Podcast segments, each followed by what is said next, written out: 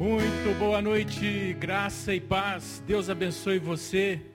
Olá, pessoal querido, sejam todos bem-vindos. Com a graça de Deus, estamos aqui reunidos mais uma vez. Estamos começando a nossa live aqui, Vivendo a Fé. Esse é o tema da nossa ministração, do nosso, nosso momento junto aqui. Quero que te convidar para você estar com a gente até o final. Nós temos aqui algumas pessoas queridas também que estão presentes. Sejam todos bem-vindos vocês, família, pastor Léo, pastor Henrique. E eu espero que você possa estar conosco aqui realmente desfrutando de um momento que seja edificante na presença de Deus. Nós temos feito essas lives aos domingos às 18 horas, aproveitando de alguma esse momento, né, essa forma de estarmos juntos a, através da internet para que a gente possa é, fazer desse domingo, desse final de tarde, desse início de noite, um momento de cultuarmos ao Senhor também, dessa forma diferente, né? Nós mudamos aqui a nossa programação normal de um culto tradicional para a gente estar junto aqui. E graças a Deus eu também não estou aqui sozinho, eu estou aqui com uma equipe muito bacana e eu quero saudar aqui a nossa querida Vanessa. Oi, Vanessa, dá o seu olá aí. Olá, pastor. Olá a todos. Graça e paz. É uma bênção estar aqui, né, compartilhando da, do culto ao Senhor. Né, que seja uma oportunidade, um momento de edificação para todos nós. Vamos aproveitar aí o que o Senhor tem para nos dar esta noite. Muito bom estar aqui com vocês, com o Júnior também está aqui conosco. Então, feliz de estar aqui de novo, né? Com certeza nós seremos muito abençoados hoje. Né? Continue aí que o Senhor vai te abençoar com certeza. Deraldo. Amém, queridos. Mais uma, mais uma das nossas lives. Eu tenho certeza que é, Deus já tem ministrado ao nosso coração. E como a gente é uma equipe, né? Pastor Juliano tem nos conduzido aí, tem sido uma bênção. Então que você possa ser mais abençoado nessa noite Deus possa ministrar o seu coração através daquilo que vai ser ministrado nessa noite aqui. Isso aí. Então, querido, nós temos aqui nossa proposta de estarmos juntos. É, nesse tempo aqui nós vamos estar apresentando né, ao Senhor nossos louvores, orações, trazendo palavras que nos encorajam na fé. E hoje também nós temos um momento especial aqui, que o nosso nosso testemunho de hoje, a pessoa que vai falar o testemunho da vida dela, contar um pouco da sua experiência de fé, está bem aqui do meu lado, nosso querido Deraldo, pastor Deraldo. Dera, hoje nós vamos conhecer muito da sua verdade aí com Deus, né? Em partes. em partes. Agora conhecemos em partes, mas um dia. Né? Mas bacana, Deira. Que bom você vai poder compartilhar um pouco da sua história de vida aí. Amém. Vai ser tremendo. Então é isso, queridos. Fique com a gente. Quero desafiar você nesse momento a você ser um instrumento de Deus e você compartilhar o link dessa live. Inclusive vocês que estão presentes aqui também, sejam uma bênção na vida de outros. Mande o link dessa live agora para outras pessoas, pessoas que podem ser alcançadas nesse momento, é, estando na sua casa, estando em algum lugar, de repente elas serem abençoadas com esse tempo aqui. Então é isso, nós vamos fazer agora uma oração. E em seguida nós iremos louvar ao Senhor, né? Vamos engrandecer o nome do Senhor. Pai, muito obrigado por esse dia que o Senhor fez, obrigado pela oportunidade de estarmos aqui, obrigado por esses recursos da tecnologia que o Senhor disponibiliza para nós e que podemos, Deus, Deus, falar desta forma a tua palavra. Obrigado por todos que estão reunidos aqui conosco, presentes nesse local. Deus, que o Senhor possa estar falando ao coração de cada um de nós. Colocamos esse tempo diante do Senhor, essa próxima hora, Deus, que tudo vá bem, que tudo funcione, que tudo seja para a glória do teu nome, ó Deus. Recebe, Deus, o nosso louvor, Deus, as nossas orações. Deus, libera por meio do Senhor mesmo, da palavra do Senhor, o poder do Senhor que transforma vidas. Em nome de Jesus, ó Pai, muito obrigado. Amém. Vamos louvar a Deus. Amém. Obrigado, Jesus. Obrigado pela fé. Obrigado por acrescentar em nós a fé. E a sua palavra diz que a fé ela vem pelo ouvir e ouvir a sua palavra.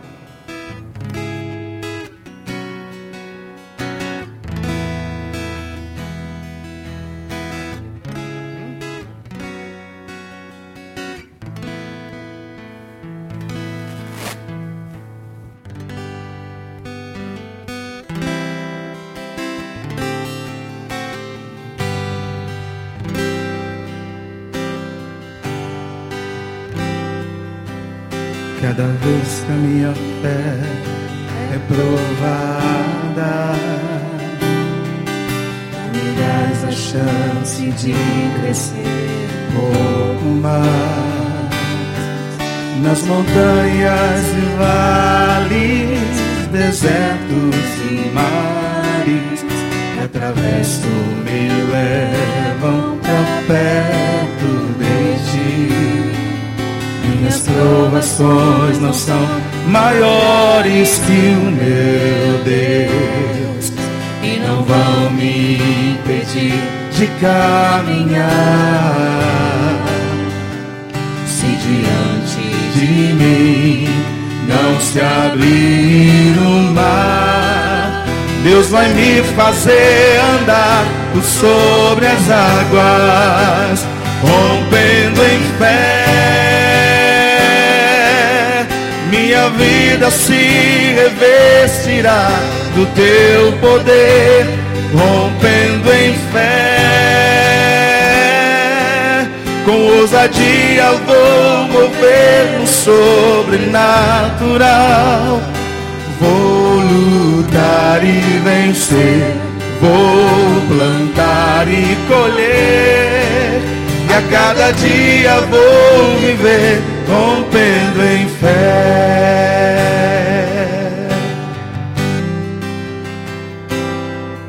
Cada vez que a minha fé é provada. Obrigado, Pai, porque nós podemos crescer um pouco. Me a chance de crescer um pouco mais. Nas montanhas e vales, desertos e mares atravesso me levam pra perto de ti. Minhas provações não são maiores que o meu Deus e não vão me impedir de caminhar. se diante de mim Não se abrir o Deus vai me fazer andar sobre as águas, rompendo em fé. Minha vida se revestirá do teu poder, rompendo em fé. Com ousadia vou mover no sobrenatural.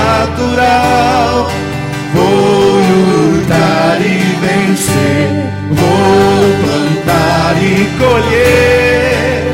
E a cada dia vou viver rompendo em fé, rompendo em fé. Minha vida se revestirá do teu poder, rompendo em fé.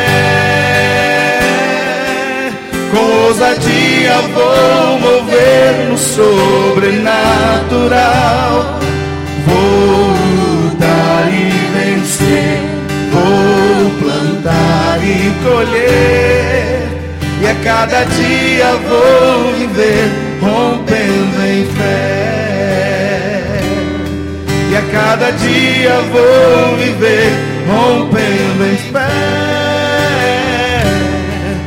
Cada dia vou viver rompendo em fé.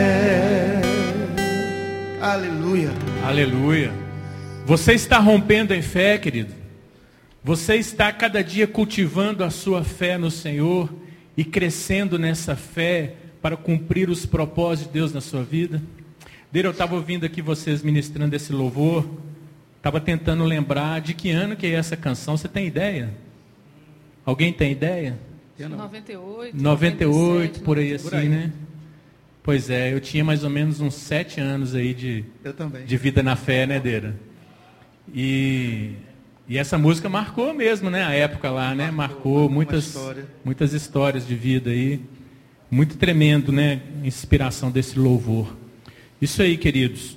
Nós estamos aqui, nossa live, falando sobre vivendo a fé. E nós queremos que você aproveite esse tempo, né? Para Deus falar o seu coração também.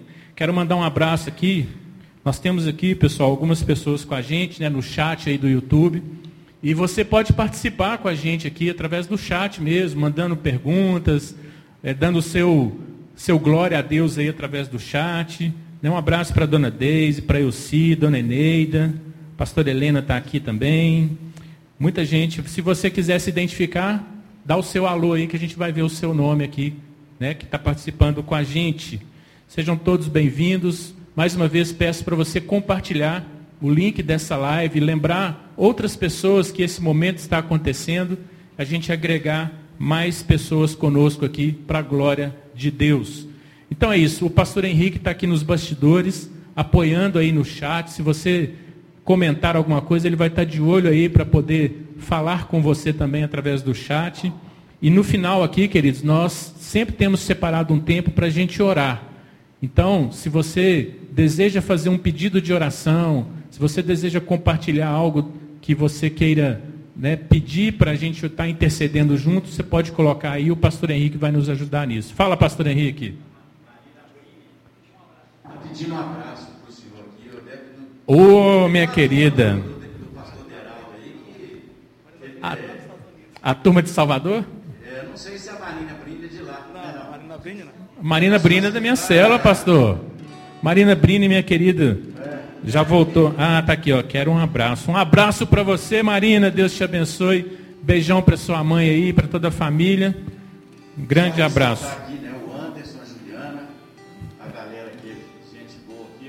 Ronaldo, deixa eu ver, isso aí. A irmã ali, eu não sei o nome. Sejam bem-vindos todos vocês. Então, gente, eu, deixa eu contar uma historinha rápida aqui para falar um pouco sobre fé. Esse caos eu, eu já ouvi ele há muito tempo atrás e, e achei interessante, achei importante para nós entendermos sobre a fé. É a história de um homem desses que vão escalar uma montanha, Deira, desses que vão subir, né? Desafio de subir uma montanha, escalar. E certa vez um, rapaz fazendo isso, e em determinado momento ele acabou é, cometendo um erro e ele despencou despencou de uma altura e, graças a Deus, né, ele estava com a corda ali que permitiu é, ele não esborrachar de todo no chão. Mas ali, naquela queda, ele tomou alguns baques e ele veio a desmaiar. E logo em seguida, né, o tempo foi passando, ele desmaiado, ele sozinho ali, escureceu. A noite chegou. E quando ele despertou, ele sentiu né, dores no corpo mas estava tudo escuro, aquela situação que ele não conseguia enxergar é, o que estava ao redor dele, de que altura ele estava, se ele estava perto de um chão ou não. Ele não tinha noção das coisas, né? É, e nessa hora, ele começou a clamar ao Senhor, ele começou a falar com Deus: Deus me socorre, Deus me ajuda, Deus me tira dessa situação, né? É, reconhecer que ele precisava do Senhor naquele momento e acontece que nessa história ele ouviu uma voz, a voz de Deus dizendo ao coração dele: corte a corda, corte a corda. E ele relutou com isso, né? Mas cortar a corda e e aí, se eu cortar a corda, né? E acabou que ele não cortou a corda. E no dia seguinte, a história é trágica, né, queridos? No dia seguinte encontraram ele é, morto por hipotermia, sabe quando o corpo esfria, né? A noite cai e ele acabou perdendo a vida dele ali. E ele estava apenas a um metro e meio do chão. Quer dizer, se ele tivesse confiado na voz do Senhor falando a ele, e a questão da fé tem muito a ver com essa palavra, confiança. Confiar. A melhor definição que nós encontramos de fé está na Bíblia, né? Hebreus 11, 1 diz que a fé é a certeza das coisas que se esperam e a firme convicção das coisas que não se veem. Essa historinha, por mais né, ridícula que ela possa parecer, exagerada, mas é, ela mostra essa realidade de nós confiarmos em Deus, mesmo quando a gente está numa circunstância difícil, confiar no Senhor, mesmo quando a gente não entende que o que Ele está falando para fazer é o melhor para nós ou que é um processo de obediência que muitas vezes a gente não tem certeza no sentido humano, mas Deus quando nos chama, Ele também nos dá condições de fazer algo. Então, vamos ficar com esse exemplo aí e entender né, que Deus quer trabalhar a nossa fé, para que a gente não seja é, infantil, para que a gente não seja imaturo, mas para que a gente possa viver coisas extraordinárias com Deus.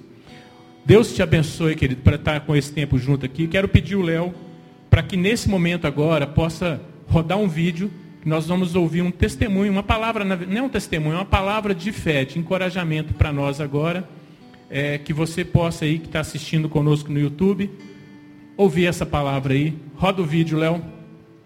Olá, meu nome é Keila, sou membro da Igreja Metodista Congregacional e quero hoje compartilhar uma palavra de esperança com você, que encontra-se em Isaías 41:10.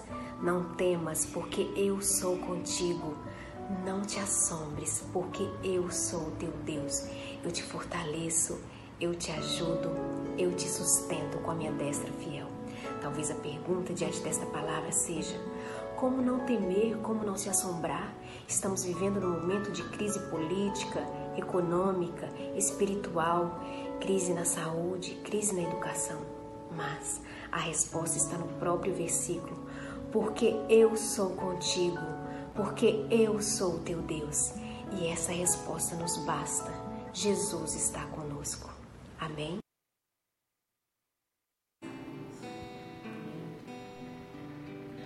Então essa aí é a querida Keila, esposa do Marcelão, nosso irmão em Cristo. Muito bom essa palavra. Isaías 41, 10. E no verso 13 desse mesmo capítulo de Isaías, o Senhor ainda reforça dizendo: Porque eu, o Senhor teu Deus, te tomo pela tua mão direita e te digo: não temas, eu te ajudo. A destra da justiça de Deus te toma pela mão direita. Imagina essa figura que você sendo pegado pela mão direita, com a mão de Deus e te guiando. Seja qual for a situação que você está vivendo agora, seja qual for o drama que você está vivendo na sua casa, seja qual for a decisão importante que você tem que tomar, seja qual for a notícia que você está ouvindo agora, quero dizer que você e eu temos um Deus presente, um Deus que se importa, um Deus que quer caminhar conosco, um Deus que tem prazer em cuidar de nós, mediante a nossa confiança nele. Ele é esse Deus que nos toma pela mão, que você possa cada dia estreitar o seu relacionamento com Deus e que você seja abençoado nisso em nome de Jesus. Nós vamos mais uma vez louvar ao Senhor e logo em seguida nós vamos poder conversar um pouco mais aqui com os irmãos, especialmente com a Aldeira. A gente vai ouvir um pouco da história dele aqui. Vamos louvar?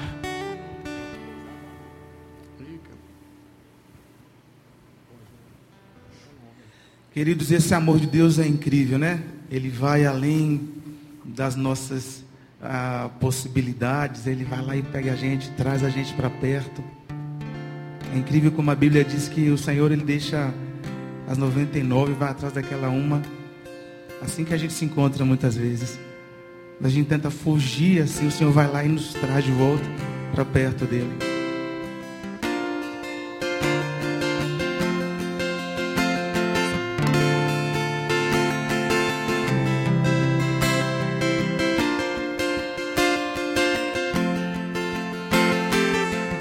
Antes de eu falar, tu fala sobre mim.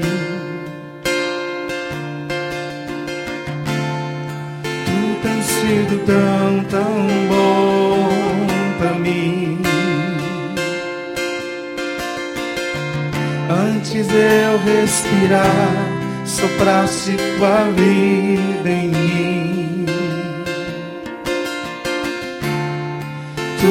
sido tão, tão bom pra mim.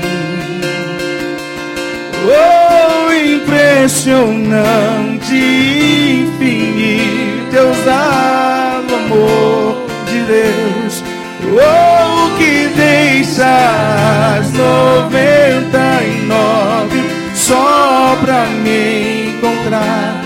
Não posso comprá-lo nem merecê-lo, mesmo assim se entregou. Oh, impressionante,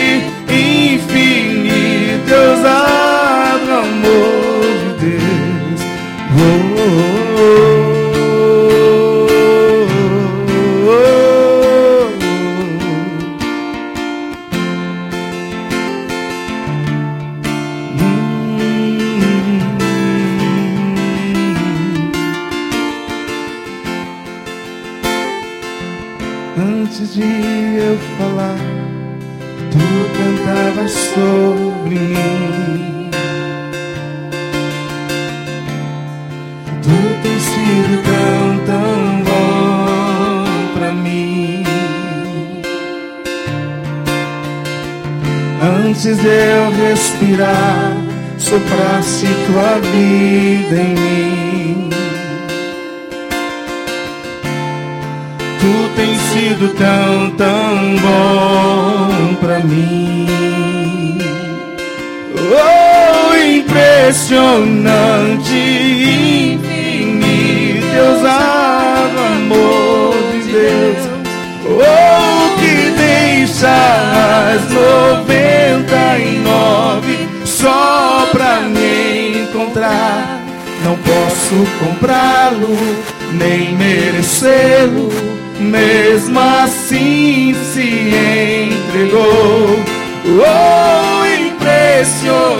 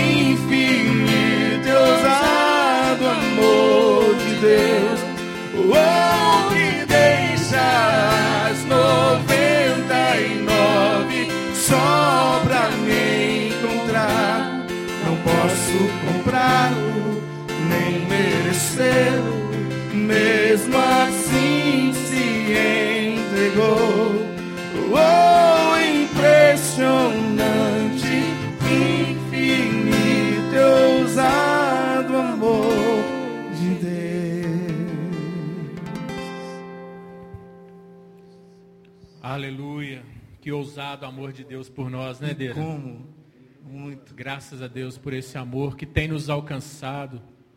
A palavra de Deus fala que Deus nos amou quando nós ainda éramos pecadores. Que bênção isso, que bênção ser alcançado por esse amor de Deus. Que esse amor alcance a sua casa, alcance a sua vida. Muito bem, estamos aqui agora com um momento especial. Nós vamos conversar aqui com Deira, bater um bate-papo aqui, uma bola, né? Trocar uma bolinha aqui. E a gente vai conhecer um pouco da história do Deira. E que a gente possa desfrutar desse momento aqui, né, Deira? Amém. Conhecer Amém. mais um pouquinho da sua história. A gente conhece o Deira de estar caminhando aqui conosco, conhecemos ele como nosso líder aqui de louvor agora, retomando as suas funções desde, desde o início desse ano, né? Isso, janeiro. e desde janeiro. E mas tem muita coisa que talvez você não saiba, com certeza você não sabe da história do Deira. Então, Aldeira, nós vamos começar é, do início mesmo, né? Nós vamos começar aqui das suas origens. Eu quero saber de você, pra você contar para a galera aqui qual a sua origem.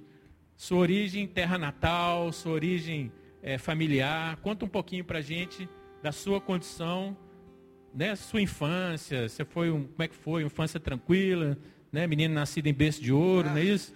Conta para a gente aí. Na verdade, é, muita gente sabe que eu sou de Salvador, né? Eu sou soterapolitano e não nasci em berço de ouro, né? Embora eu tenho certeza que a Bíblia diz que a gente é príncipe, né? Depois que você conhece Jesus, aí você entende o propósito pelo qual você foi chamado. Então eu vim de uma família muito simples, uma família de 12 irmãos, né? eu sou o décimo segundo, eu sou caçula. Minha mãe teve 17 filhos e morreram cinco, ficaram 12. Né? E eu fui o último. E graças a Deus, com muito sacrifício, ela criou as, esses 12 filhos. É, eu não conheci meu pai, meu pai faleceu, eu era bebê, então não, não tenho lembrança nenhuma do meu pai. Nenhuma lembrança. A única lembrança que eu tenho é quando minha mãe, a gente passava sempre no, uh, no lugar onde ele foi enterrado, ela falava assim, seu pai, ele, seu, ele, ela dizia assim, ó, papai está aqui. Então sempre quando eu passava lá com ela, eu dizia, mamãe, papai está aqui. Sempre falava, toda vez que eu passava pelo cemitério, eu, dizia, eu sabia que ele estava ali, porque minha mãe sempre falava, né? Mas eu não tive, eu não conheci, eu não, não, não tive uma, uma experiência paterna. E eu acho que isso, para muita gente, torna-se até dificultoso. Mas eu louvo a Deus é, por, todas, por tudo isso e por saber que Ele até aqui tem cuidado de mim. Quer dizer, a sua infância foi totalmente ali em Salvador. Literalmente. Totalmente vivendo ali. É, e por ser o caçula, teve que ficou ali grudado com a mãe. Como é que é? é? Geralmente as pessoas falam que isso é uma realidade. Os caçulas são os mais legais. Né? Você, você dizem que os caçulas são os mais legais. Até porque a gente vai vivendo um, uma vida bem. Eh, se são 12, então eu sou menor. Eu aprendi muito. A vida me ensinou muito. Eu aprendi muito cedo. Comecei a trabalhar muito cedo. É, eu vi, vi, muita coisa é, muito cedo. Entendeu? Então, assim, eu acredito que houve uma permissão de Deus até para que é, hoje eu pudesse conhecê-lo e falar dessas verdades. De que não foi berço de ouro que eu nasci, não nasci numa família, literalmente, uma família cristã. É, então, assim, eu não tive privilégios como muitos têm, é, os privilégios, e muitas vezes é, pega esses privilégios e não aproveita esses privilégios de ter tido um pai, de ter tido uma família estruturada. Eu não tive isso. Então, minha mãe teve que trabalhar, teve que cuidar desses 12 filhos, deixava às vezes eu em casa, ia trabalhar. E muitas vezes eu ia com ela porque não tinha como deixar, eu era o menor, então eu ia com ela. E essa foi a, a e isso foi sendo é, constantemente a, a, o meu apego à minha mãe, pelo fato de a gente sempre estar junto. Todo canto que ela ia, eu sempre estava junto. Minha mãe também ela foi criada, não teve, ela não teve pai, ela foi criada com outras pessoas. E um dia até comentei isso com alguém, de que na, acho que eu comentei com, com os pastores sobre essa questão de a gente só dar aquilo que a gente tem. Quando você passa a entender as pessoas que caminham com você, você vai ver aquilo que ela tem para dar para você. E até então eu não entendia essa, uh, esse sentimento na qual ela liberava tanto para nós, mas da forma que ela achava que era certo. Até porque ela nunca teve, então a gente só dá aquilo que a gente tem. Com certeza ela deu o melhor. Não, isso, que ela hoje podia, eu tenho né, certeza disso. Hoje eu tenho certeza disso. É quando a gente amadurece que a gente começa a, a gente reconhecer. Entende, é né? verdade. A gente, pena Mas, que a gente Deira, aprende muito. Fala um pouquinho muito. mais dessa realidade espiritual que você mencionou. Você não veio de um contexto familiar cristão. Hum. A gente conhece ou né, tem referências quando se fala de Bahia, de Salvador, de um, de um contexto espiritual às vezes turbulento, né? não, não baseado assim é, em valores do reino de Deus. Como é que é isso lá, a realidade de Salvador, nesse ambiente que você cresceu, não sendo cristão? O que que isso afetou a sua vida? Bom, é, pelo fato de não ter vindo de um contexto é, cristão, em Salvador, se você não é crente, você, é, você cultua um outro Deus. Essa é a visão que as pessoas tinham de Salvador antigamente. Hoje já mudou muito, mas antigamente ah, a gente tinha um contexto de espiritualidade, de, de, de alguém que nos protegesse. Então, a minha família, a gente era católico, porém a gente tinha ah, envolvimento com o ocultismo. A gente tinha envolvimento com o ocultismo na época. Minha mãe era devota de, um, de uma entidade na qual ela todo ano fazia, fazia festa, essas coisas todas. E assim a gente vai crescendo nesse contexto religioso e somente Deus para trazer libertação e trazer uma outra, uma, uma verdade que é Cristo em nós. Né? Essa verdade hoje que eu, que eu hoje conheço. Bacana. Então, quer dizer, você não tinha, é, digamos assim, essa visão cristã, né? não, não conhecia a Bíblia, não tinha. Não. não tinha relacionamento profundo com Deus. Né? Nenhum. Né? É engraçado que é, uma da, essa foi uma, uma experiência incrível que eu tive. É, a minha família, eu tinha, por não ter conhecido meu pai, eu tinha tios que moravam no Rio de Janeiro e um desses tios ele foi morar em Salvador e ele foi morar bem próximo da nossa casa.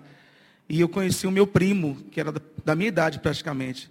E eu vou falar a vocês que foi nesse dia que as coisas começaram a tomar rumo, a minha vida começou a tomar outro rumo. Porque alguém falou de Jesus para mim, alguém é, apresentou Jesus para mim de uma forma totalmente diferente na qual eu ouvia falar. Quando a gente é, não conhece a Cristo, a gente é, está propício a tantas outras coisas. Quando você conhece a Deus de verdade, a sua vida toma outro rumo. Então Deus trouxe esse meu, meu primo uh, do Rio de Janeiro, morou para morar perto da nossa casa, e ele falou de Jesus para mim de uma forma como ninguém nunca falou. E isso mudou toda a minha trajetória quando eu ouvi falar desse Cristo que me amava da forma que eu era. Embora já tivesse é, praticamente envolvido com tantas outras coisas, mas ele falou para mim de um amor que eu não conhecia. E esse amor que ele vivia, ele falou: Você é amado por Deus. Jesus ama a sua vida. E eu dizia assim, não, mas eu já tenho, eu já, eu já tenho Deus, já, já, já, já seguia um outro Deus. Daí ele falou, mas esse que você segue não é o que ama você, que morreu por você. Uma coisa simples, que às, às vezes a gente não dá muita conotação. Jesus te ama, a gente às vezes ouve a gente, tanta gente falar isso. Jesus te ama, só que de uma forma diferente. Jesus te ama de uma forma diferente. Eu nunca tinha sentido esse amor na minha vida, eu nunca tinha sentido o amor, na verdade, ah, da forma que me foi falado, desse amor de Jesus. Odeira, nessa é, época então, já era época que você, você ainda era transição de, de, adolescência, juventude, como é que era? Você estava com que idade? 17, 17 anos. 17 anos. 17 anos. Isso foi no ano de, vamos calcular a idade do Deraldo aqui. Mas a gente não comenta essas coisas, não. Mais ou menos década de?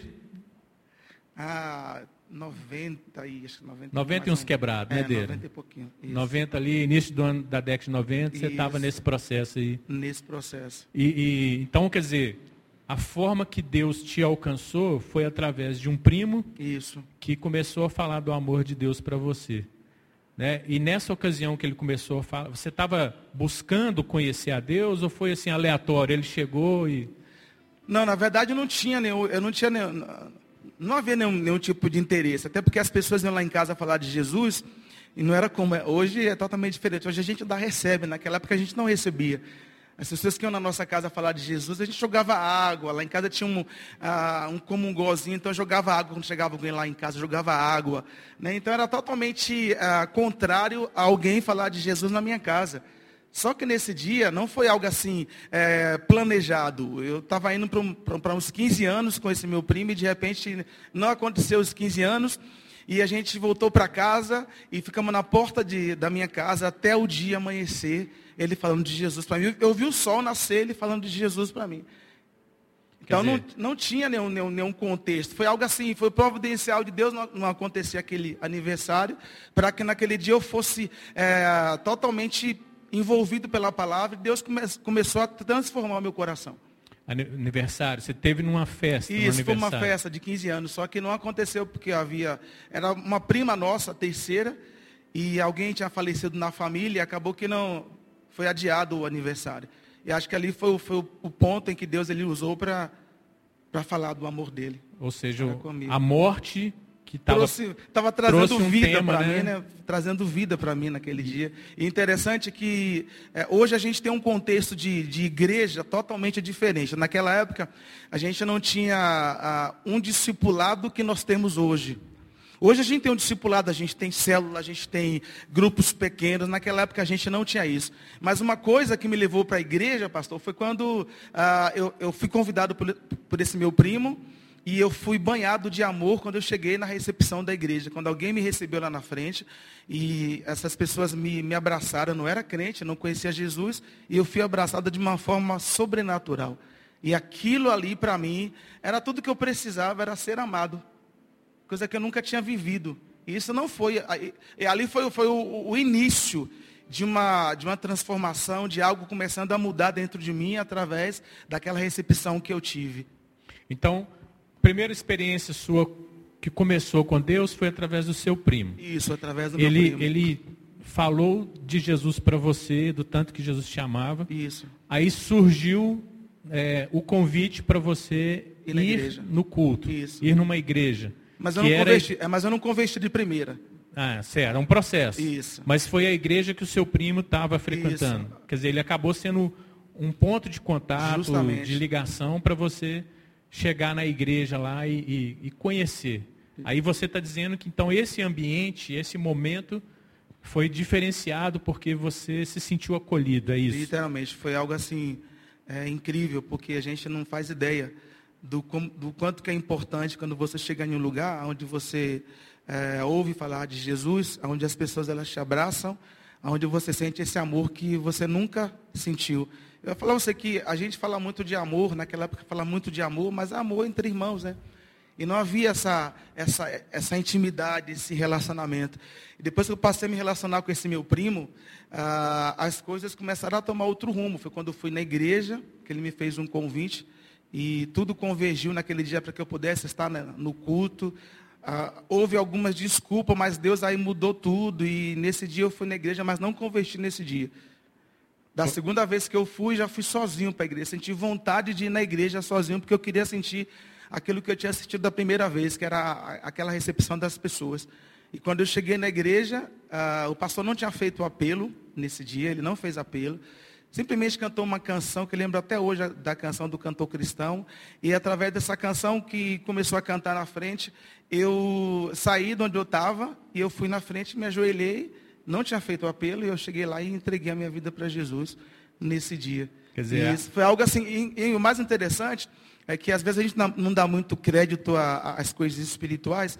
Eu literalmente a, é, estava envolvido com o ocultismo, e naquele dia em que eu entrei na igreja, decidido a, a entregar a vida para Jesus, aquilo que aconteceu comigo foi algo assim sobrenatural, porque eu senti correntes, sabe, pastor Léo? Correntes sendo quebradas, era algo assim que o peso que eu estava carregando ali, eu sentia, eu via, eu ouvia ah, as correntes sendo quebradas. E quando eu fui na frente, foi algo assim foi, fui impulsionado pelo Espírito Santo. Que tremendo Deus. E quando meu primo viu, me viu na frente, eu estava cantando no coral, quando ele me viu na frente, ele veio e me abraçou, e aí, desse dia para cá, as coisas tomaram uma quer outra proporção. Uma vez que Deus te alcançou, quer dizer, a, a presença foi tão forte que você mesmo sem apelo, assim, eu, eu, quero entregar minha vida, né? Você foi à frente, você, você tomou atitudes no seu coração, com né? certeza. De se render a ele. A música ajudou muito, viu, pastor? Até porque a gente envolvido com música, acaba que isso, isso faz diferença. Envolveu, quando eu vi aquele coral cantando, vi aquele povo adorando a Deus, o meu coração ardia por também fazer parte daquele momento ali. Só que aí veio o processo, né? Depois de que a gente conversa, tem aquele processo. E aí, igual eu falei, não, eu não tive como nós temos hoje, você que está me escutando, você que tem hoje um pequeno grupo, que tem célula, que tem pessoas que estão atrás de você, te procurando, é, eu não tive isso na minha época. E em Salvador, assim, você, na, na época que converti, ou você é crente ou você não é. Quando a gente converte na Bahia, a gente converte para valer. Então, ah, não tive discipulado, o que me discipulou, que me ensinou, graças a Deus, foi a escola bíblica dominical. Foi a minha formação na igreja, foi a escola bíblica dominical. Foi o que eu aprendi de Bíblia, foi a escola bíblica dominical. Louva a Deus pela escola bíblica. Porque nós não tínhamos é, discipulados que tivesse alguém ali para te discipular, alguém correndo atrás de você. Nunca tive isso. Hoje nós temos tudo isso, e muitas vezes a gente até é chata, né? De ficar pegando no pé das pessoas e tal, e acaba que a gente torna-se chato. Mas naquela época eu não tive isso que nós temos hoje. Uma estrutura que te favorecesse no crescimento, com alguém, né? Isso. Caminhando junto. Mas você correu atrás, né? Você está falando corri, que você foi corri. à escola bíblica. Ah, naquela época eu converti, é, foi para valer. E houve, lógico que teve muitos levantes na minha família, até porque por ser o caçula e muito influente na família, acaba que isso traz um certo desconforto, porque é assim mesmo, o novo traz desconforto. E desconfortei todo mundo quando eu entreguei a vida para Jesus. E Deus foi trazendo, trazendo a existência. Eu comecei a buscar Deus. Eu não fiquei somente, eu não perdia culto, estava em todos os cultos. Eu queria aprender, eu tinha uma sede de Deus. Então, assim, aquilo que eu sou hoje é tudo reflexo, reflexo do que eu vivi no passado, ou seja, de conhecer a Deus, de querer conhecer a Deus, de querer buscar o Senhor, de orar a Deus. Eu vivi essa vida ah, quando eu converti a Jesus. Quer dizer então na sua família teve dificuldades. Tive dificuldades. Aquele início da caminhada na fé, a sua, a sua experiência com Jesus, num contexto que as pessoas na sua família rejeitavam, né? Isso. O, o evangelho, rejeitavam a Cristo, você, você, lutou contra isso. Tive dificuldade, mas assim, uma coisa que, que é muito bom eu, eu frisar aqui, eu sempre entendi a questão de autoridade constituída. Minha mãe era autoridade sobre a minha vida. Então, o que ela falava, eu tinha que acatar, independentemente se ela seguisse a Cristo ou não. Eu tinha que, eu tinha que é, submeter-se à autoridade dela. Né? Eu estava na casa da minha mãe, eu era o mais novo da casa. Então, assim, é, se eu fosse fazer alguma coisa, mãe, eu vou para tal lugar. Se ela falasse assim, você não vai, eu poderia resmungar, eu não iria, ficava em casa. E depois que ela começou a, a, a ganhar confiança em relação àquilo que eu comecei a viver, já não tinha mais essa dificuldade. Ô oh, mãe, estou indo na igreja tal, estou indo com os amigos orar, estou indo para a praia orar, porque a gente não tem muito monte como tem aqui em Salvador, aqui em Belo Horizonte, e a gente ia para a praia, Léo. Madrugada com os amigos de oração, com violão, passávamos a noite na praia orando, embolando pela areia, era isso que acontecia. Porque a vontade nossa de buscar Deus era intensa era intensa. E isso foi, foi o que me sustentou na, nessa caminhada de mais de vinte e poucos anos. Foi o que me sustentou, foi o desejo de conhecer a Deus. Eu sempre digo isso, quando a gente converte a Jesus, eu creio que a gente converte é para valer é de verdade. Não existe, não existe metade. Ou você se dá por inteiro, ou então você não se converteu a Jesus. Lógico que tem os processos, cada um vive o seu processo. Mas amar a Deus, abrir o coração, entregar-se por completo, isso tem que acontecer daqui de dentro. Tem que acontecer uma conversão genuína no nosso coração e a gente amar Jesus acima de tudo. Odeira, então, além da, do envolvimento com o ocultismo que você chamou, né? O envolvimento com essas questões espirituais ocultistas. É, você vivia uma vida muito desregrada. O que que Jesus transformou na sua vida assim? Você, antes de converter, você era um cara da, da, sei lá, da balada, de aprontar, você era aquela Não, pessoa... a gente era muito quietinho. Na verdade, eu gostava muito de dança. Eu era, eu era, eu dava aula de, de salsa, de merengue, eu fazia. Olha eu não perdia uma Naquela época ela estava no auge, a lambada, né? Então assim, eu era, eu era o cara das lambadas à noite, eu perdia a noite, chegava em casa de madrugada, de manhã cedo. Não perdia um festival, estava em tudo. E eu cantava já, tinha programa de calouros lá no bairro, e eu cantava toda semana, eu ganhava toda semana. Naquela época a gente ganhava muito aquele sabonete da Memphis, não sei se você lembra, sabonete da Memphis. E aquelas caixinhas de cueca que a gente, que parecia saco de batata, havia um monte assim dentro de uma, de um pacotinho, era o que a gente ganhava. E aquelas medalhas que você usava um dia, no dia seguinte estava toda preta. Mas valia, porque era incentivo para a gente, né, até mesmo procurar melhorar cada dia. Então era isso que eu vivia naquela época. Não, nunca dei trabalho para minha mãe de, de, é, de, ter que me buscar porque estava bêbado, ou drogado, ou qualquer outra coisa. Eu, eu tinha limites. Então aquilo que eu gostava eu fazia, que era dançar. Isso aí ela não me segurava não, porque ela sabia que eu gostava. Mas eu nunca, nunca me envolvi com nenhum problema que viesse trazer para minha mãe ou para minha família desgosto. Sim. Graças a Deus. Que bênção, né? Graças a Deus, então. Mas de qualquer forma a gente vê que Jesus transformou a sua vida. Transformou. Né? Porque muito. a partir do momento que você se converteu, o seu desejo agora era buscar a Deus, orar, estar com gente da fé. Isso. E você isso. deixou a dança de lado, você foi abrindo mão disso, né? não por por pressão de ninguém, né? Porque você queria isso, você queria mais tempo com Deus, era isso, né? É, na verdade, a, essa, essa vida cristã na qual eu estava querendo viver, eu, eu queria experimentar o Deus que meu primo me apresentou. Mas eu queria ser diferente dele, eu não queria, tipo, eu queria é, ir muito mais além, eu queria conhecer um pouquinho mais, até quando você deseja seguir a Deus de verdade, a tendência sua é querer buscá-lo e conhecê-lo. E esse foi o meu desejo. Eu queria que a minha família conhecesse a Deus. Embora a gente, quando nós convertemos a Jesus, a gente quer que todo mundo vá no mesmo, na mesma vibe. Jesus é bom, vem para a igreja. Aí a gente tenta levar na nossa força. Só que existe um tempo, né? E a gente vai aprendendo esse processo. Todo mundo passa por um processo. E cada um vivendo o seu tempo, e na hora certa Deus vai e traz. Até porque eu tinha uma promessa, Juliana, eu sempre dizia para Deus isso, e eu sempre profetizei, Atos 16, 31, que Jesus falou para mim que se eu cresce nele, que toda a minha casa serviria ao Senhor. E isso foi muito real na minha vida. Isso começou a acontecer de uma forma muito incrível. Eu digo a você que está aí na sua casa, que não tem sua família ainda convertida a Jesus, tenha a convicção de que se Deus ele prometeu, Ele vai trazer todos. Não vai ficar ninguém de fora, porque tem uma promessa sobre a sua vida e Deus ele vai cumprir, porque Ele é fiel para cumprir tudo aquilo que Ele tem falado para você. Amém. Esta é a palavra que Paulo nos dá ali no livro de Atos, né? Creia no Senhor Jesus e será salvo tu e a tua casa. Isso. Essa é uma promessa que todo crente você pode ser o primeiro da sua casa a se converter. Guarda essa palavra no seu coração, zela por ela, ora por ela. Né? Deus está santificando a sua casa, porque se você converteu, meu irmão, todos os outros podem converter. Deus pode mudar a história, né? Amém. Faz, e, ele faz isso. Mesmo. E Deus tem feito histórias maravilhosas na sua vida Incríveis, lá, né, Deira? Tem sim. Tem feito... Agora, me conta aqui, Deira, você nessa, nesse desejo de crescer na fé, de conhecer mais a Deus, isso faz parte do que te trouxe para cá, para Belo Horizonte? Faz. Como é que foi esse, essa virada aí de sair de Salvador? Que ano que foi isso? Como é, é até engraçado, né, falar sobre isso. Porque é, em relação a, a gente associar algumas coisas, quando eu te contei, você até riu, né? Contei para algumas pessoas. Quando eu vim para Belo Horizonte, na verdade eu tinha um desejo de, de estudar, de fazer seminário na época. E eu, tinha, eu recebi uma, uma revista chamada Raio de Luz, que é daqui de Belo Horizonte, da editora Betânia. E lá tinha assim uma, uma relação de seminários aqui em Belo Horizonte. E eu fiquei muito interessado, eu li aquelas revistas assim, com tanta, por Deus, eu, eu, eu quero um dia, só que eu não tinha condição nenhuma de vir para, de sair de Salvador, não tinha condição nenhuma.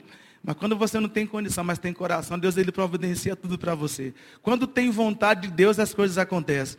E eu lembro que nessa época, eu fui, eu, eu, um desses cultos que eu sempre ia, é, que era um culto da igreja Assembleia de Deus, nessa época eu fui é, muito nos cultos da Assembleia, tem uma, uma origem meio assembleana, e de repente, quando eu estava nesse culto, alguém chegou e falou para mim assim, é, Deus manda, queridos, eu creio em profecias, eu creio sim, tanto creio que foi por conta disso que Deus me trouxe, me levou de volta, e quando essa pessoa falou assim, Deus manda te dizer que você vai sair daqui, e você vai estudar, e foi bem claro, estudar em Minas Gerais.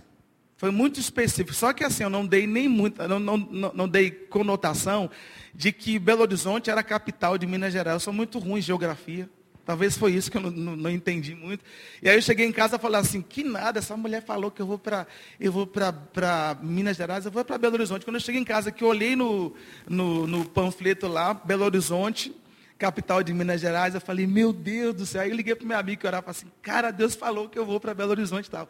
E aí, aí o processo começou, né? Depois de, de, de algum, alguns meses, uma outra pessoa falou para mim, eu quero, eu quero citar isso, que isso é importante, sabe, Juliano?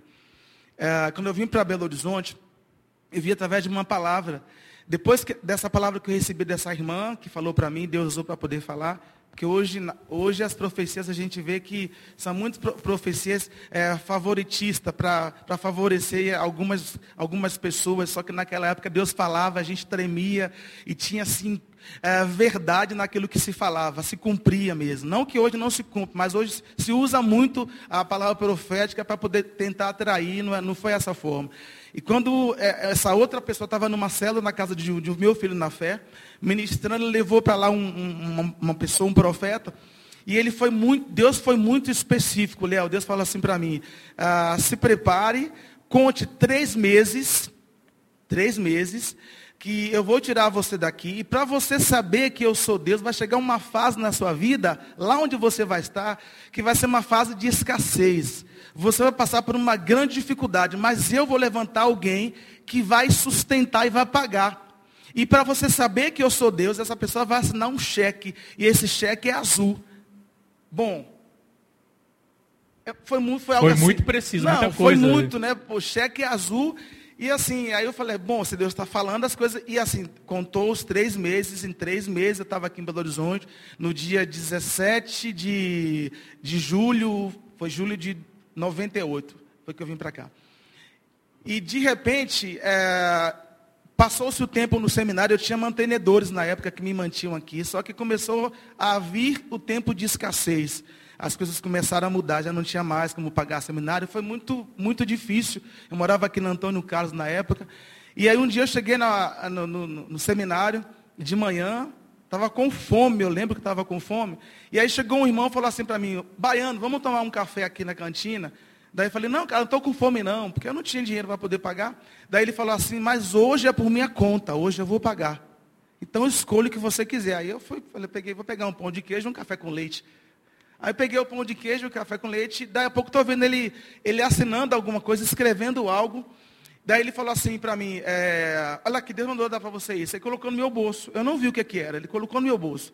Isso já foi no tempo de escassez, onde não tinha dinheiro para poder pagar seminário. E quando eu cheguei em casa, na pensão, que troquei de roupa, que olhei para o bolso, tirei.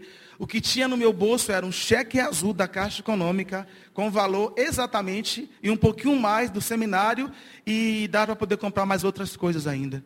Naquele dia se cumpriu a palavra profética de Deus que ele tinha falado. Que benção, hein?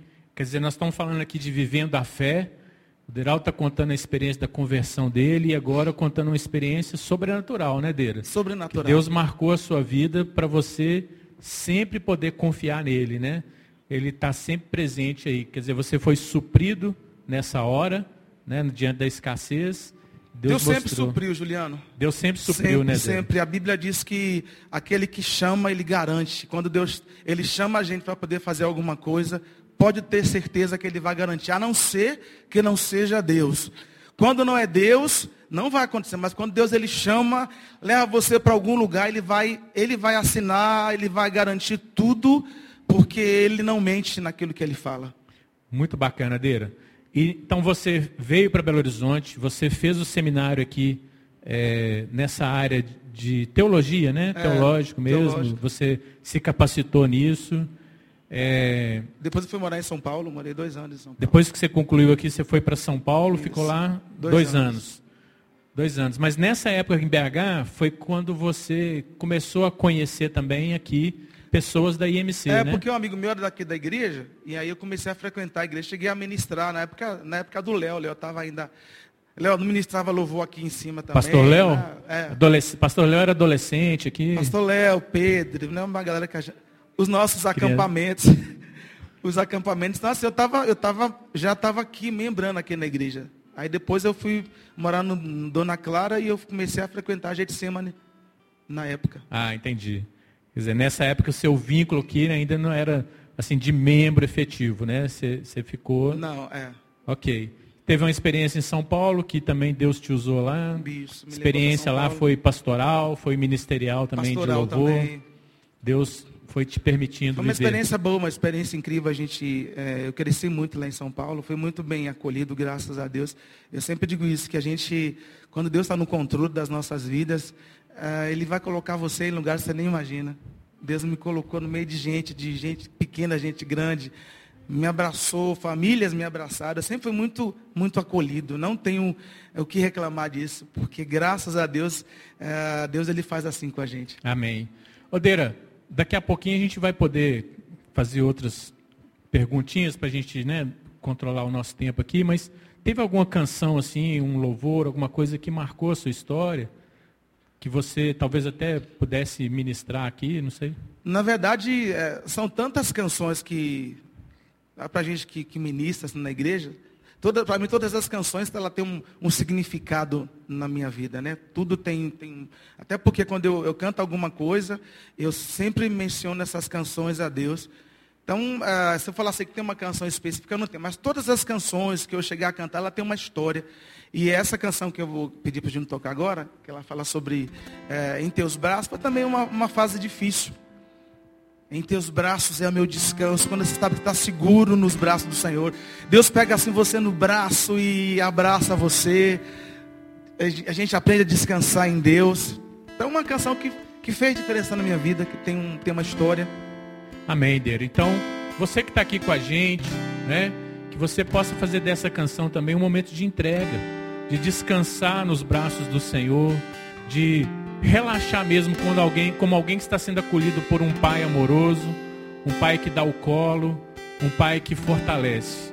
Que você possa ouvir a voz de Deus nessa hora.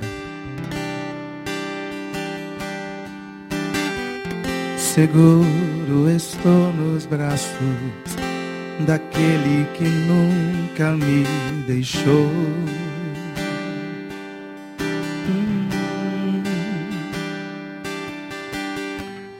Seu amor perfeito sempre esteve repousado em mim.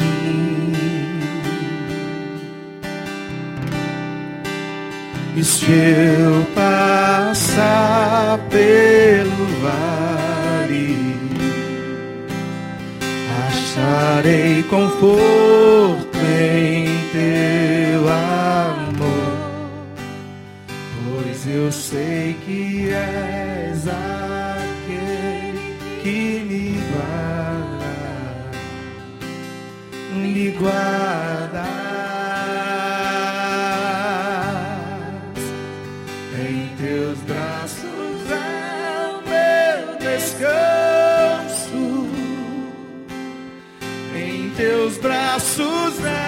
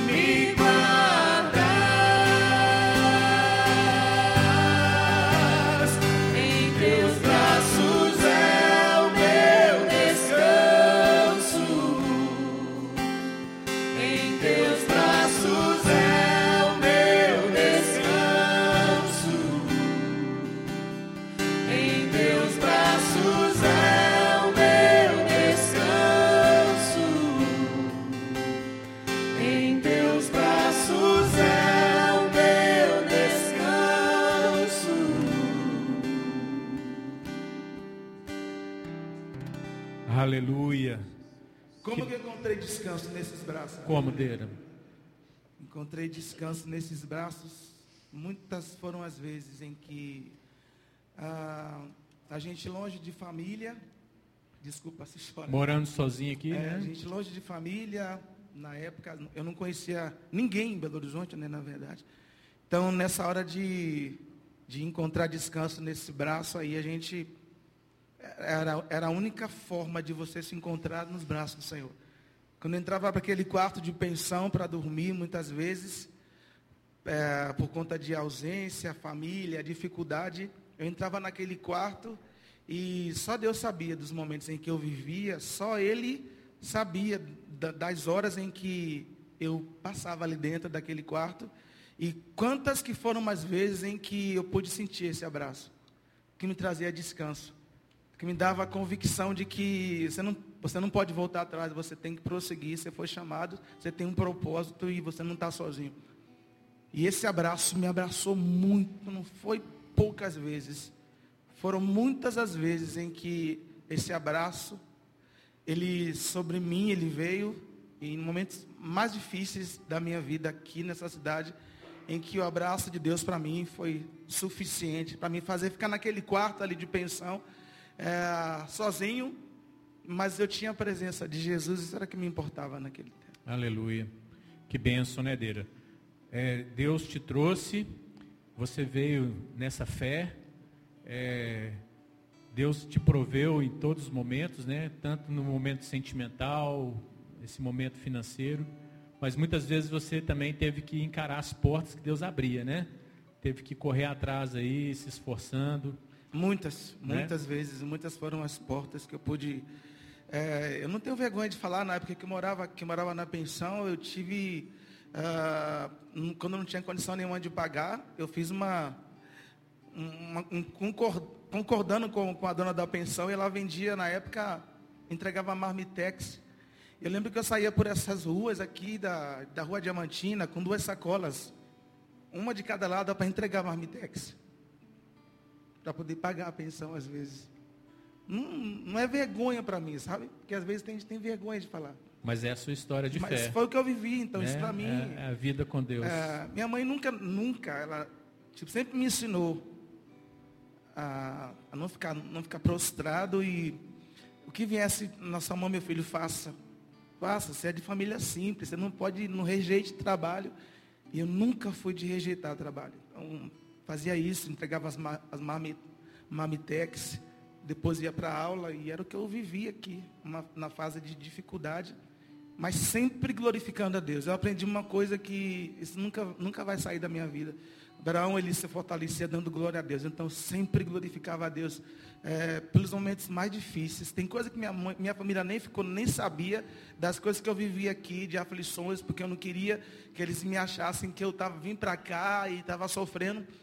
E isso não era, eu não tinha que compartilhar com eles, até porque era eu, a, a escolha foi minha. E quem me prometeu garantia a minha estadia aqui em BH e garantia toda a minha trajetória aqui. Amém. Glória a Deus. Odeira, então, vamos lá, fazer um, um rápido recapitulação aqui. Você nasceu em Salvador, mais ou menos aí aos seus 17 anos se converteu a Cristo. Você, mais ou menos em 98, né, é, cresceu na fé e decidiu investir mais e veio para Belo Horizonte fazer um seminário.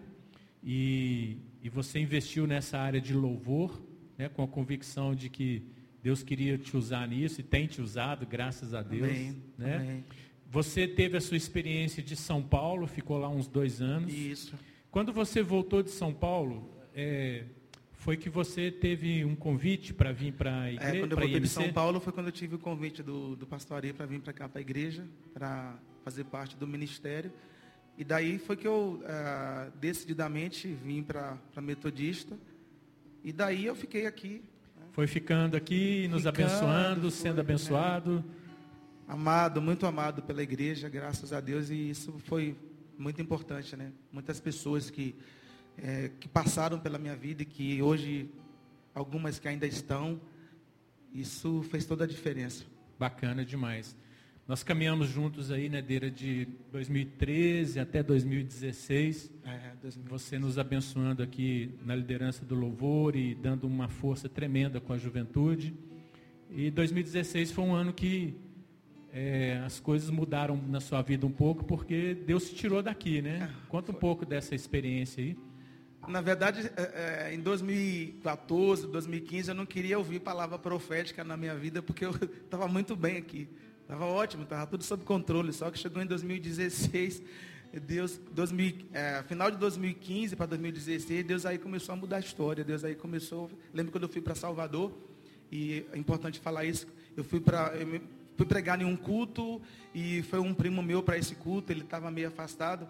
E eu preguei, foi, assim, foi uma benção naquela comunidade. E incrível, gente, que eu não tinha, quando eu saí de Belo Horizonte, eu não tinha uma igreja que me chamou para ir para Salvador. Que acho que nem todo mundo sabia disso. Eu não tinha uma igreja que me convidou para ir para Salvador. Foi realmente foi um passo de fé. E quando eu cheguei nessa igreja que eu ministrei, aí chegou no final, ele falou assim para mim, primo, que bênção, que palavra abençoada, o que você falou aqui. É tudo que a gente está precisando, só que tem uma coisa. Você precisa voltar para cá. Qual que é o problema? Aí eu olhei para ele assim, daí ele falou assim, é, a questão de fé. Aí ele falou, fé é o seguinte, coloque o pé sobre as águas, que Deus vai colocar chão. Essa foi a palavra que ele liberou nesse dia para mim. E depois que eu é, saí de Salvador, quando eu entrei dentro do avião, a vontade que eu tinha era de voltar, pedir para o piloto descer e eu voltar para Salvador de novo, porque eu sentia a necessidade de voltar por conta da minha família que estava praticamente é, totalmente dispersa a minha família. E Deus me deu a palavra de Neemias, como reconstrutor de muros, que eu ia restaurar a minha família, que ia ser instrumento. Esse foi o propósito de ter voltado para Salvador. Quer dizer, você teve uma convicção de Deus, uma direção de Deus, Fora as palavras para abrir mão do né? seu momento aqui de conforto, né, de, é. de estabilidade, digamos assim. É, porque assim. eu estava estável aqui, né? Estava tudo sob controle. Então, muita gente fala assim, cara, você é maluco. Você está saindo daqui, indo para Salvador, vai para que igreja?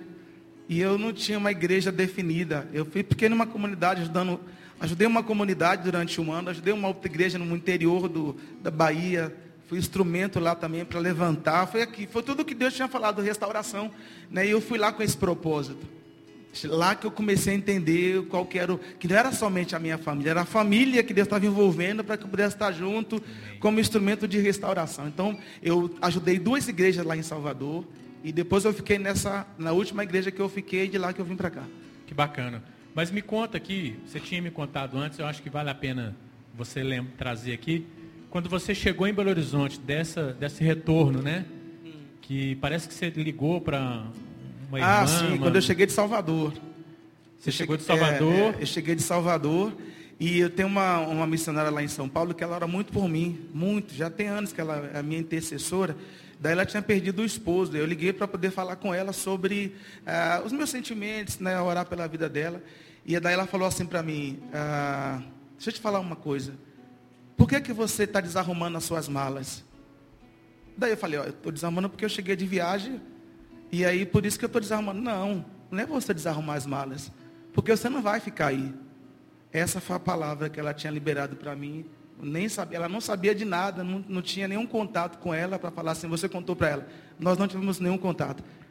Então, foi muito Deus, específico, né? É, fora que teve alguns cultos aqui na igreja muito específico, de uma, foi uma conferência que teve aqui na igreja, e teve um pastor que falou sobre, ele citou Titanic, daí falou sobre Jack, que foi lá e pegou e salvou, botou o bote ali, você é o Jack da sua casa, estou falando para alguém que está aqui, que está na dúvida, é você que está aí, eu falei, pronta para mim, não vou nem me esconder, porque era para mim naquele dia.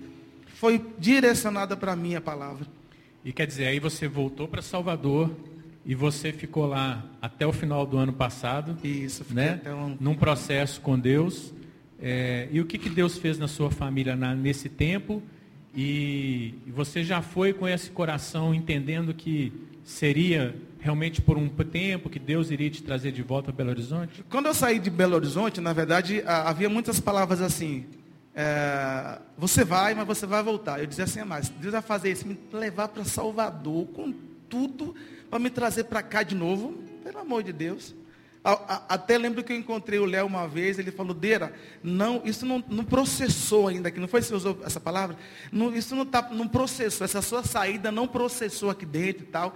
Então isso ficou muito, aquelas palavras soltas no ar, porém tinha um fundamento, tinha uma verdade, tinha um tempo que Deus tinha estabelecido. E nesse tempo que eu fiquei em Salvador, eu não perdi contato aqui em Belo Horizonte eu estava aqui praticamente a cada. Eu vinha duas vezes no ano, às vezes três vezes no ano, tinha culto aqui na igreja, é, que eu ministrava, às vezes tinha eventos aqui na igreja, e eu vinha para cá para ministrar. Eu dizia assim, gente, tem tanta gente boa lá, por que, que eu estou indo lá para BH para ministrar na igreja? E assim, tudo isso Deus estava mostrando de que o, o, o, meu vínculo com Belo Horizonte, com essa igreja, não tinha se acabado, ainda tinha algo para poder ser completado ainda. Por isso que eu acredito que eu voltei. Muito bacana, Deira. Sua história com Deus, né? E você voltou. E para nossa alegria, o Deira voltou, né, gente? Que benção a gente poder ter o Deira aqui é, e ver esse processo que Deus tem feito né, na sua família. Hoje na sua casa, então, tem muita gente convertida, né, Deira? Tem, na verdade, é, nós somos 12, né, nós temos no, é nove praticamente, oito ou nove convertidos a Jesus, fora que aqueles que já foram. Ninguém lá em casa nunca ouviu falar de Jesus. Todos já ouviram falar de Jesus. Alguns até um dia levantou a mão por emoção, mas entregou a vida para Jesus. Então, na minha volta para Salvador, foi a questão de ajuntar a família, coisa que a gente não fazia. Então a gente tinha os nossos cultos, é, estabelecemos o culto na casa da minha mãe. Os meus sobrinhos passaram a, estar tá mais próximos. Eu tinha sobrinhos que eu não conhecia, tinha sobrinhas que eu vi pequena, mas a gente não tinha muito acesso, porque às vezes aí em Salvador não dava para contar todo mundo. E quando eu cheguei para Salvador, todo mundo queria conhecer o tio, queria conhecer o tio que todo mundo falava, porque é, eu, graças a Deus, eu sou uma referência na minha família. Então todo mundo queria conhecer o tio, o filho mais novo. Minha mãe falava para todo mundo sobre mim. Quando eu chegava lá, eu ficava até com vergonha, porque ela queria que todo mundo me conhecesse. Esse é aquele que mora em Belo Horizonte, meu filho que eu falei, que está cheio de foto aqui em casa, é ele. Então, assim, foi, é, foi algo assim muito incrível essa, essa junção, não somente na minha família, como outras pessoas que eu pude ter a oportunidade de pregar Jesus, de pregar o Evangelho e as pessoas entregarem as suas vidas para Jesus. Amém. Quem me viu é, pequeno e depois que eu voltei para Salvador, que passou a me ver novamente, que viu uma outra, um outro Deraldo que voltou para Salvador, entendeu assim verdadeiramente o Evangelho dentro de mim, Jesus sendo é, glorificado através da minha vida. Então foi um tempo de cura, um tempo de restauração. De aprendizado. Né? Um tempo de aprendizado. De pós-graduação. Porque o Deira que foi para Salvador não é o que também é o mesmo, não é o mesmo Deira não. hoje. É um Deira diferente. Em termos de maturidade, não. O Deira Você que amadureceu voltou, mais. O Deira que voltou para Belo Horizonte é um, é um outro Deira. Novas experiências de fé, né? Novas capacitações que Deus te deu lá. E eu continuo amadurecendo. Eu digo, a gente nunca vai deixar de aprender. A gente está sempre aprendendo. Eu me sinto eu serei um eterno aluno, sempre vou estar aprendendo com Deus, sempre tem coisa para poder mudar. É, não, não, não, existe, eu creio que até então, não tem um Deira perfeito. O, Deira, não, é, o, o, perfeito é que habita em Deira, mas o Deira está sendo aperfeiçoado a cada dia, tem sido aperfeiçoado, porque é assim que eu consigo ver. Todo dia eu aprendo alguma coisa, todo Amém. dia eu aprendo algo com Deus. Amém, Deira, muito bom, queridos compartilhamos aqui né, a história do Deira. Com certeza ele teria muito mais coisas para falar, para compartilhar. Uma vida rica. Fala conosco, pastor Henrique. Dois pedidos de oração. O Toninho Alves está pedindo oração pela Glenda e o Esdras e todos os missionários da Avalanche lá no Espírito Santo. Amém. Também pede oração pela casa de Tony. A Jordanete pede oração para que o Vitor, seu filho, volte para Jesus. Amém. Amém. São os pedidos que nós temos. Né? Uma série de irmãos aqui participando. Helena, Ana Lúcia Batista, a Denise, a Alvanícia e o Dênia. Tio Dênia aí, ó. É, minha tia. Ela foi uma das pessoas que me acolheu aqui. Morei na casa da tia uns dois anos. Que bacana.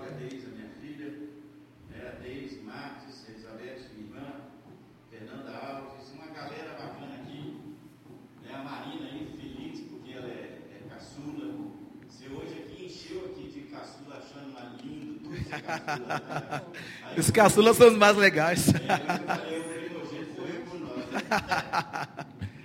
Amém. Daqui a pouco nós estaremos orando por você, Toninho, pela Jordanete. Estaremos orando por você também que está aqui com a gente. Se você tem algum pedido, você vai colocar diante de Deus e daqui nós vamos estar abençoando. Mas antes da gente orar aqui, eu gostaria de pedir o Léo aqui para nos ajudar. Quero agradecer, né? Gente não agradecer, mas aqui na mesa de som no apoio técnico, sempre nos ajudando aqui, o Léo César e o Dani Marra, fazendo com que esse momento aconteça né, e, e a transmissão funcione bem aí. Então, nós vamos ver agora um vídeo que é o começo de um testemunho muito interessante e daqui a pouco a gente fala mais sobre ele. Vamos lá, Léo, roda pra gente aí. Nós somos Ronald e Lucimar, casados há 35 anos e membros da EMC desde a sua fundação. A gente quer compartilhar um testemunho que fala sobre esperança, sobre fé e sobre perseverança. O versículo que a gente quer deixar para todos vocês é o de Coríntios 1:20, segundo Coríntios, que diz: Porque quantas são as promessas de Deus, tantas tem neles o sim. Então, nós nos casamos no ano de 86, como todo casal, decidimos estar né, tá formando a nossa família e após cinco anos, quando a gente decidiu engravidar, nos deparamos com a infertilidade. É, Para nós foi um momento muito difícil, mas fomos em busca de ajuda, de tratamento. Procuramos especialistas, mas nada com sucesso. Todas as tentativas foram negativas. Eu pude ouvir do médico que a última vez, né, no tratamento, que é, eu não conseguiria mais engravidar, eu não conseguiria mais engravidar, eu não conseguiria mais engravidar.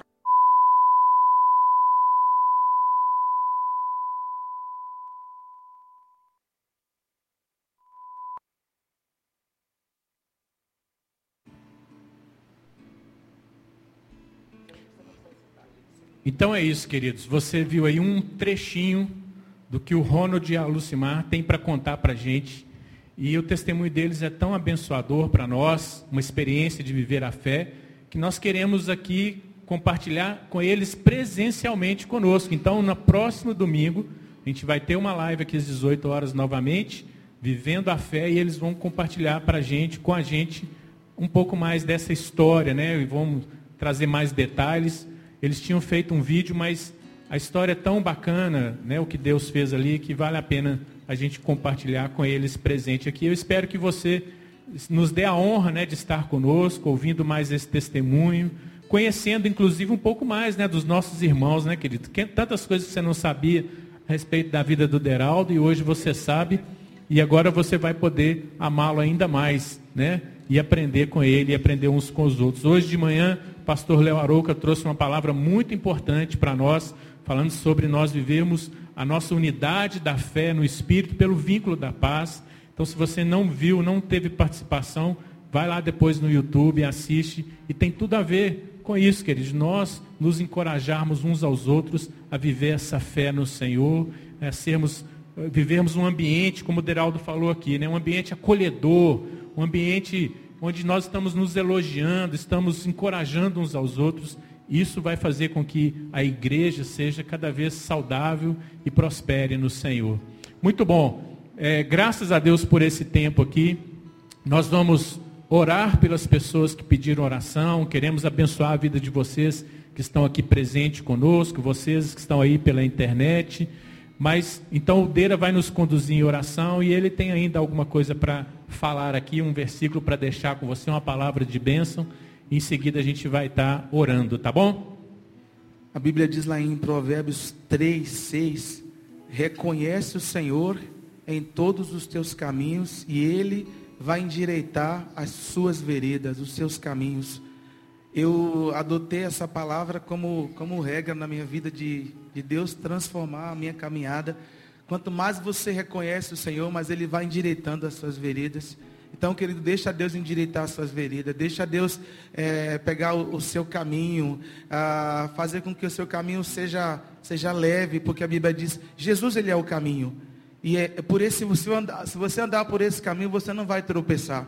E quando você reconhece o Senhor, é, não somente nas horas boas, mas também nas horas ruins, porque a Bíblia diz que todas as coisas cooperam para o bem daqueles que amam a Deus, dos que são chamados segundo o seu propósito. Então que essa palavra possa, possa ser no seu coração nessa noite. Reconhece o Senhor, reconhece o Senhor em todos os seus caminhos, e Ele vai endireitar as suas veredas.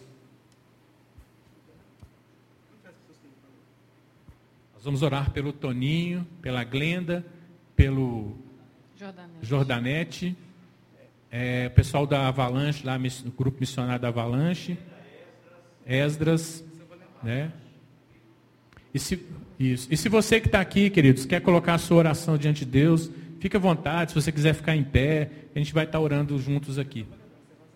Amém. Vamos orar então, queridos. Deus, muito obrigado. Muito obrigado porque a sua bondade, a sua fidelidade para conosco. Obrigado porque nós fomos alcançados pelo seu amor. Se não fosse o Senhor que tivesse do nosso lado, nós já teríamos sido consumidos. Mas graças a Deus por Jesus. Obrigado pelo príncipe da paz. Obrigado pela estrela da manhã. Obrigado pelo Senhor que vive, ó Deus, na nossa vida. Obrigado porque a sua palavra diz que o Senhor, ele tirou de nós um coração de pedra e colocou em nós um coração de carne. Deus, muito obrigado. Muito obrigado, Senhor. Pai, queremos te louvar nessa noite por todas as bênçãos alcançadas, por todas as pessoas que nessa noite foram, ó Deus, alcançadas, que ouviu aquilo que foi falado aqui nessa noite. Deus, louvado seja o seu nome. Ó Deus, eu quero te bendizer nessa noite, porque o Senhor é digno, o Senhor é digno de receber o louvor, de receber a honra, de receber a glória. Pai, nessa noite nós oramos por esses amados irmãos que, ó Deus, pediram oração nessa noite. É porque eles acreditam, eles creem que a oração do justo pode muito em seus efeitos, que a oração da igreja em unidade, ela pode em seus efeitos e nós oramos nessa noite para que o Senhor possa suprir cada uma das necessidades, sejam elas espirituais, materiais, físicas, emocionais, família, trabalho. Ó Deus, o Senhor, ó Deus, está atento às nossas orações. A Sua palavra diz que o Senhor mesmo, Ele é poderoso para fazer infinitamente mais do que tudo que nós pedimos, pensamos, esperamos ou desejamos, conforme o poder que em nós opera através de Jesus. Por isso, nessa noite, Deus vai de encontro a cada necessidade, a cada pedido de oração dos amados que pediram nessa noite. O Senhor conhece, ó Deus, a dimensão, o Senhor sabe a urgência de cada um. E nessa noite, Espírito de vida sopre sobre cada um, ó Deus, desses que pediram oração, de acordo com as suas necessidades, Senhor. Manifesta o poder da Sua palavra, o poder que há no nome de de Jesus, que transforma,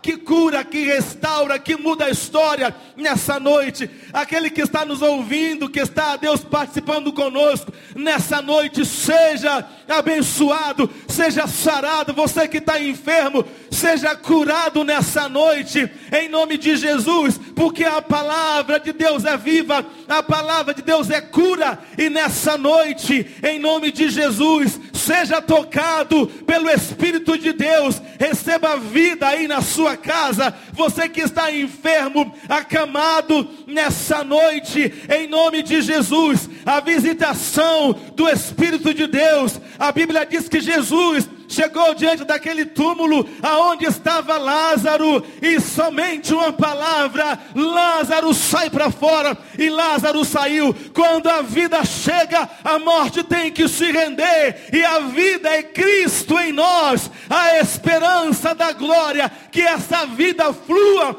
na sua vida nessa noite, igreja, na sua casa, que Deus organize a sua casa, organize a sua família, põe em linha nessa nessa noite, em nome de Jesus, alinhando a sua casa, os seus filhos, a sua família. Eu profetizo nessa noite, Atos 16, 31. Crê no Senhor Jesus Cristo e será salvo tu e a tua casa, e todos aqueles que te cercam serão abençoados, serão abençoados em nome de Jesus, porque essa é a palavra de fé que nós pregamos. Cristo em nós, a esperança da glória. Pai, nós te bendizemos nessa noite porque nós sabemos em quem temos crido e estamos bem certo de que tu és poderoso para fazer infinitamente mais, muito além do que pedimos, pensamos ou desejamos.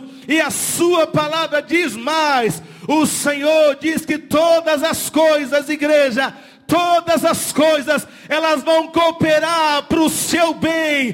Tudo que você está vivendo vai produzir algo sobrenatural. E eu profetizo nessa noite, nessa temporada de vida, não de morte, mas temporada de vida, vida com Deus, vida na casa de Deus, vida em comunhão com Deus, em comunhão com a igreja, em comunhão com a família em nome de Jesus. Pai, que a graça do Senhor seja suficiente para entendermos que somente o Senhor é Deus. Aleluia. Te louvamos, Amém. Pai, no nome de Jesus. Aleluia. Glória a Deus. Louvado seja o Senhor. Se você não está inscrito ainda no nosso canal do YouTube, aproveite e se inscreva. É, se você não está seguindo a IMC nas suas redes sociais, siga lá no Instagram, no Facebook, acompanhe as postagens. Estão, estamos postando informações importantes, horários sobre cultos, é, processo de inscrição, é, mensagens que edificam a sua vida através dos devocionais diariamente. Fique conosco. Que o Senhor te abençoe e te guarde. Que o Senhor faça resplandecer o seu rosto sobre ti e tenha misericórdia de ti. Que o Senhor sobre ti levante o seu rosto e te dê paz em nome de Jesus. Muito obrigado. Deus abençoe vocês. Se o sol se pôr,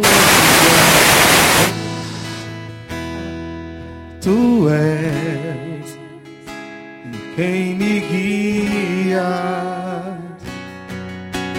se a tempestade me alcançar, tu és meu abrigo.